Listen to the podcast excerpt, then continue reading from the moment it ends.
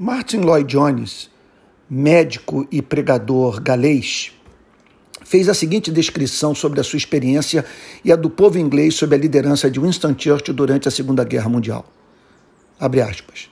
Quando as coisas iam pessimamente mal, o então primeiro-ministro Winston Churchill falava à nação pelo rádio. Era tudo o que ele fazia. Ele não mudava os fatos, nenhum deles, porém todos se sentiam diferentes quando ele terminava sentíamos-nos fortes outra vez, prontos para o combate. Ele não tinha feito nada, se não falar, mas nos dera segurança, nos fizera sentir-nos felizes. Fecha aspas. O Brasil atravessa grave tormenta. Pandemia, morte, luto, sequelas físicas, falência, desemprego, insegurança alimentar, depressão, incertezas de todas as espécies. Não temos um presidente da República à altura de uma crise dessa magnitude. Não o reconhecer diante de tamanho volume de evidência é negacionismo, cegueira autoimposta, fanatismo e irresponsabilidade.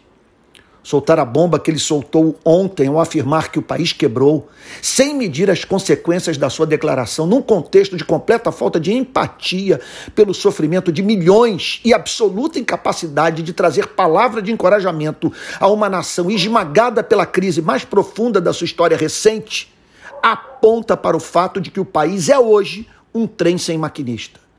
Não podemos nos esquecer que o destino de 210 milhões de seres humanos está nas mãos de um presidente que, em plena tragédia humanitária, tem sido visto pilotando jet ski, nadando, jogando futebol, dando gargalhada, mandando jornalista calar a boca, chamando de marica cidadão que respeita as normas sanitárias e participando de manifestações públicas antidemocráticas o Congresso Nacional deveria, mais do que nunca, assumir o papel de voz do povo e fiscal dos atos do Poder Executivo.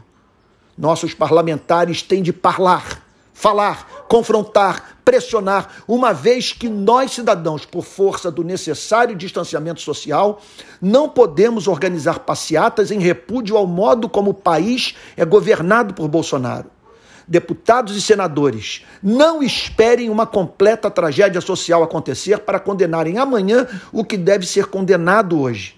Não ignorem o sofrimento de milhões. Exijam respeito à população e metas, prazos, prestação de contas, gestão. Peço aos senhores, falem e decidam por nós. Não queremos golpe, mas sim tratamento democrático para atitudes irresponsáveis e anti democráticas.